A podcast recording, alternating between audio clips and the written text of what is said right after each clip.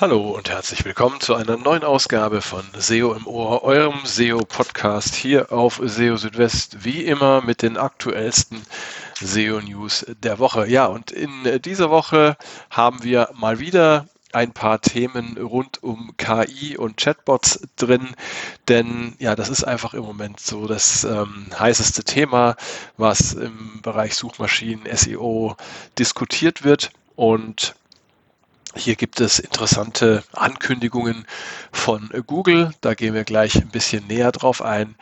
Außerdem gibt Google Tipps zur Indexierung von leichter und einfacher Sprache.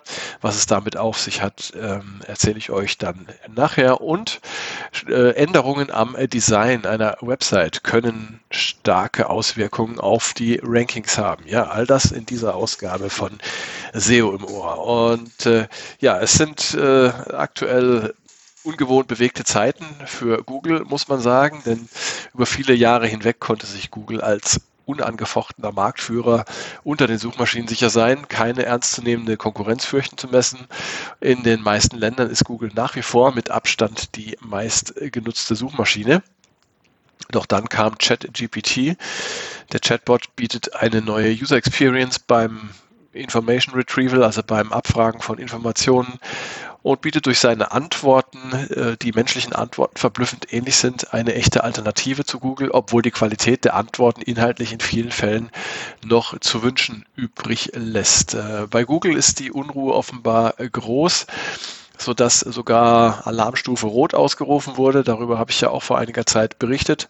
Und äh, für wie gravierend man die aktuellen Entwicklungen bei Google tatsächlich hält, das zeigt sich jetzt daran, dass man sich sogar Unterstützung äh, von den beiden äh, Google-Gründern Sergey Brin und Larry Page ins Haus geholt hat. Das äh, berichtet die New York Times. Und und Page haben sich äh, im Jahr 2019 eigentlich aus dem operativen Geschäft von Google zurückgezogen, sind jetzt aber zumindest vorübergehend zurückgekehrt, um äh, Googles KI-Strategie zu bewerten. Und dazu gehört auch, dass die Suche von äh, Google Chatbot, äh, dass äh, Google die Suche von Google Chatbot-Funktionen erhalten soll. Ähm, eine entsprechende Version der Suche soll noch in diesem Jahr gezeigt werden. Und außerdem will Google darüber hinaus mehr als 20 neue KI-Produkte vorstellen. Ein äh, früherer Mitarbeiter aus Googles Forschungsbereich erklärte laut Berichte, Google zeige sich derzeit verwundbar. ChatGPT habe gezeigt, wie eine Suchmaschine der Zukunft aussehen könne. Ähm, er glaube aber auch, dass Google diese Herausforderung meistern könne, denn äh, Google verfüge über ein Arsenal an KI-Technologien, das es dem Unternehmen ermögliche, wettbewerbsfähig zu bleiben. Und ein äh, spezielles Gremium, das Google Advanced Technology Review Council, zu dem auch Jeff Dean gehört, Google Senior Vice President of Research and Artificial Intelligence, ähm, hat sich etwa zwei Wochen nach dem Start von ChatGPT getroffen um die KI-Initiativen des Unternehmens zu besprechen. Und dabei seien auch Pläne für Produkte bewertet worden, die bei Googles Unternehmenskonferenz im Mai vorgestellt werden könnten. Und dazu gehören auch ähm, das Image Generation Studio, das Bilder erstellen und bearbeiten kann, sowie wie eine dritte Version von AI Test Kitchen, eine experimentelle App, um Prototypen von Produkten zu testen. Auch für Softwareentwickler soll es KI-Unterstützung geben. Äh, so wird äh, damit gerechnet, dass Google im Mai ein Tool ankündigen wird, welches das Erstellen von Apps für Android-Smartphones erleichtern soll. Der Name des Tools lautet Collab Plus Android Studio und das Tool erstellt, vervollständigt und repariert Code. Kann also auch da eine große Erleichterung dann äh, bringen. Ein weiteres Tool zum Erstellen und Vervollständigen von Code mit dem Namen Palm Coder 2 wird ebenfalls genannt. Und zudem wird erwartet, dass Alphabet in diesem Jahr zumindest eine Beta-Version des Chatbots DeepMind Sparrow zeigen wird. Und dieser Chatbot soll einige Schwächen vermeiden, die bei ChatGPT zu finden sind, wie zum Beispiel tendenziöse oder rassistische Antworten. Und äh, Alphabet, ähm, zu dem DeepMind gehört, ist ja bekanntlich der Mutterkonzern von äh, Google. Sowohl Google ähm, als auch OpenAI, von dem ChatGPT stammt, sowie auch weitere Unternehmen entwickeln KI-Tools, die auf dem sogenannten Large Language Model basieren oder auf Large Language Models basieren und auf Online-Informationen zurückgreifen. Microsoft plant eine Integration von ChatGPT in die Suchmaschine Bing sowie weitere Softwareprodukte, äh, die auch mit ChatGPT ausgestattet werden sollen. Bei Google dauert das alles noch ein bisschen länger. Ähm, dazu heißt es, man testet die KI-Technologie intern, um sicherzustellen, dass sie hilfreich und sicher sei. Äh, so eine Google-Sprecherin. KI soll einzelnen Personen, Unternehmen und Gesellschaften nutzen und hilfreich sein. Google beziehe die breiteren gesellschaftlichen Auswirkungen der Technologie ein, wie es weiter heißt, äh, für die in diesem Jahr geplante Vorstellung der Suche mit Chat-Features haben die korrekte Darstellung von Fakten, das Vermeiden von Fehlinformationen sowie Sicherheit die höchste Priorität. Für andere Dienste äh, liegt dabei die Schwelle wohl etwas niedriger. Hier versucht man lediglich Probleme einzudämmen, anstatt sie komplett zu vermeiden.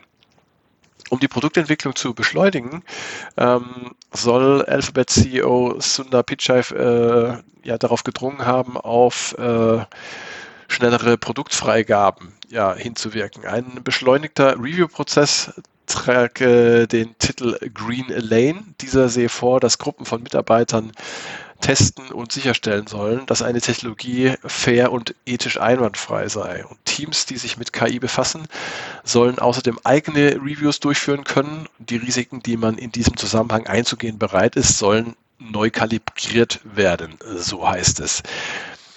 Das alles fällt zusammen mit einem angekündigten Stellenabbau bei Google. Davon habt ihr sicherlich gehört, von dem 12.000 Mitarbeiter weltweit betroffen sind.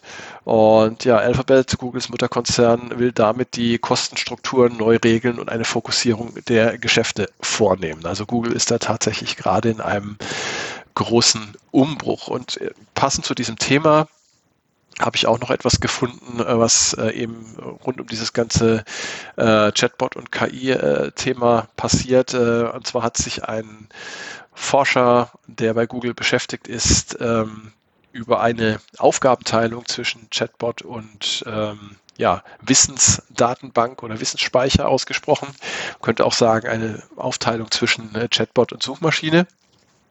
Ähm, denn wie bereits gesagt, ist ja die Qualität der Ergebnisse, die man von einem Chatbot wie ChatGPT bekommt, nicht immer ähm, die beste. Es sind Fehler enthalten und es können, wie gesagt, auch tendenziöse ähm, Antworten dabei sein. Und ähm, das liegt einfach daran, dass die Informationen, mit denen das verwendete Sprachmodell trainiert wurde, auch solche Fehler enthalten können. Und äh, dementsprechend äh, sind dann auch die Antworten oder fallen die Antworten aus.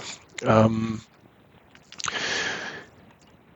ein Erfolgsmodell der Zukunft kann es dennoch sein, ähm, auf solche Chatbots zu setzen. Und äh, hier kommt es aber zumindest laut einem Google-Entwickler mit dem Namen François Chollet darauf an, ähm, eine Aufgabenteilung vorzunehmen. Ähm, Cholet ist äh, Softwareentwickler bei Google und eben auch in der Forschung tätig und äh, er entwickelte unter anderem Keras, eine Open Source Software Bibliothek, die ein Python Interface für künstliche neuronale Netze bereitstellt. Und ähm, auf Twitter hat Cholet geschrieben, er sei optimistisch, dass das Problem mit der Zuverlässigkeit und der Sachlichkeit bei Large Language Models gelöst werden könne. Und der Schlüssel dazu sei, diese Modelle lediglich als Dialoginterface und nicht als Wissensspeicher zu verwenden. Large Language Models äh, würden dann die Anfrageschicht zwischen dem menschlichen Nutzer und äh, einem Knowledge Graph äh, bilden. Ähm, dieser Knowledge Graph, der könnte verschiedene Quellen haben, die entweder hybrid erzeugt oder kuratiert werden können so wie er weiter schreibt und äh, kann es in vereinfachter Form auch äh, so ausdrücken. Dieser Knowledge Graph, wie er es nennt, ähm, der ist im Prinzip der Index der Suchmaschine oder ist die Suchmaschine, der, die ihre Quellen aus verschiedenen äh, Datenbanken, Datentöpfen zieht, wie zum Beispiel auch einem äh, Knowledge Graph. Und äh, diese Suche oder Suchmaschine gibt dann die Informationen über einen Chatbot, der ein Large Language Model nutzt, aus. Und äh, so hätte man dann die Vorteile aus beiden Welten miteinander verbunden. Das heißt, man hätte tatsächlich man hätte tatsächlich diese menschenähnliche äh, Kommunikationsweise, wie sie Chatbots heute schon bieten, und auch eine höhere Ergebnisqualität. Und ähm, ja, klingt auf jeden Fall einleuchtend. Was dann letztendlich daraus wird, muss man ähm, abwarten. Klar, dass natürlich auch von Seiten Google da auch ähm, der Wunsch vorhanden ist, ähm, in irgendeiner Weise Suchmaschinentechnologie ähm, einzubinden. Aber zumindest so auf den ersten Blick erscheint das ja auch durchaus plausibel kommen wir mal ein bisschen weg vom Thema Chatbots und KI und gehen so zu klassischen SEO-Themen, beziehungsweise zu SEO-Themen im engeren Sinne. Und ähm, da bin ich jetzt auch noch auf etwas gestoßen, was gerade unter dem Aspekt der Barrierefreiheit ähm, interessant ist. Und zwar gibt es ja Websites, auf denen Inhalte auch in leichter und oder einfacher Sprache veröffentlicht werden. Und damit soll erreicht werden, dass auch Menschen, für die das Verstehen standardsprachlicher Texte schwierig ist, einen Zugang erhalten zu diesen Inhalten. Dabei weist die leichte Sprache den geringsten Schwierigkeitsgrad aus und die, die einfache Sprache, die steht vom Schwierigkeitsgrad her zwischen der leichten Sprache und der Standardsprache. Im Grunde genommen handelt es sich aber bei leichter Sprache und einfacher Sprache, wenn sie zusätzlich zur Standardsprache veröffentlicht wird, um Near Duplicate Content, also um ja, sehr ähnliche Inhalte. Und äh, das kann natürlich problematisch sein aus SEO-Sicht, wenn äh, eben äh, die gleichen Inhalte in mehreren Versionen auf einer Website verfügbar sind. Und äh, da stellt sich die Frage, wie geht man damit am besten um?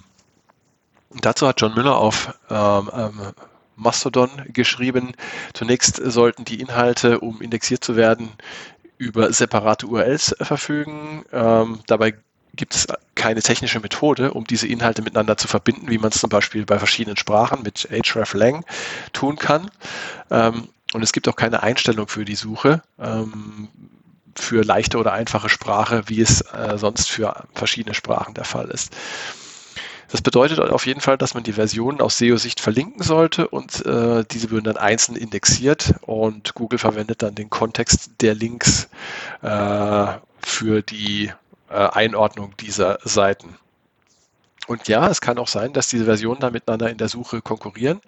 Aber wenn man sie dann äh, entsprechend klar differenziere, dann sei das unproblematisch. Und äh, ja, auf die Frage, ob man die verschiedenen Versionen unter derselben URL auch anbieten könnte, antwortete Müller, äh, da, geht's, da gehe es um das Targeting für verschiedene Zielgruppen. Äh, aus seiner Sicht seien die Zielgruppen unterschiedlich genug, dass man die Versionen auf unterschiedliche URLs aufteilen äh, könne. Und äh, es sei äh, wahrscheinlich eher verwirrend, wenn man zum Beispiel wissenschaftliche Inhalte und Inhalte in einfacher Sprache auf einer Seite ähm, kombiniere, denn je nachdem, was oben steht, wäre dann die eine oder andere äh, Nutzergruppe verwirrt und ähm, daher spricht das dann eher dafür, das eben auf unterschiedliche Seiten aufzuteilen und vielleicht dann Kontextinformationen zu geben und äh, ganz klar auszudrücken, das sind jetzt Inhalte in einfacher oder leichter Sprache und äh, das sind jetzt Inhalte in wissenschaftlicher Sprache oder in Standardsprache. Ja, und ganz frisch reingekommen ist auch noch etwas, was ich äh, auf LinkedIn gefunden habe. Und zwar hat sich da Gary Elias, Elias, wie auch immer, von Google ähm, geäußert zu Designänderungen auf Websites. Und äh, er hat eben da geschrieben, dass bei einem Redesign einer Website äh, die Rankings tatsächlich verrückt spielen können. Ähm, Suchmaschinen würden nämlich zum Verstehen der Inhalte auf Webseiten auch das äh, HTML verwenden. Und wenn man zum Beispiel zusätzliche Abschnitte bilde oder die Hardtext von Überschriften entfernt, um sie durch CSS-Styling zu ersetzen, oder wenn man äh, Breaking Tags hinzufüge, was vor allem für Sprachen Chinesisch, Japanisch und Koreanisch gelte, dann würde sich die Ausgabe des HTML-Parsers verenden und das kann sich dann auf die Rankings auswirken. Bei einem Redesign sollte man semantisch gleichwertiges HTML verwenden und das Hinzufügen von Text vermeiden, wo sie nicht unbedingt benötigt werden. Ja, das Ganze kann natürlich schwierig werden, wenn das komplette Theme einer Website geändert wird, denn eine solche Änderung äh, kann sehr viele Codeänderungen im HTML mit sich bringen, die im Vorfeld kaum überblickt werden können und dementsprechend ungewiss sind die Auswirkungen solcher Änderungen auf die Rankings. Ja, ist also alles gar nicht so einfach. Ähm, man sollte sich einfach dessen bewusst sein, dass auch Änderungen am Design dann eben auch Auswirkungen auf die Rankings haben können, auch wenn man das gar nicht erwarten würde. Ja, das wäre es auch schon wieder gewesen mit dieser Ausgabe von SEO im Ohr. Ähm, ich freue mich auf jeden Fall, dass ihr wieder eingeschaltet habt. Wie immer hier meine Bitte oder mein Vorschlag an euch, wenn ihr Themenwünsche habt, Fragen, Kritik, Änderungswünsche, was auch immer, meldet euch gerne, schreibt mir eine kurze Nachricht, äh, entweder über die sozialen Netzwerke oder an info.seo-südwest.de. Und ja, ich freue mich über jede Nachricht von euch.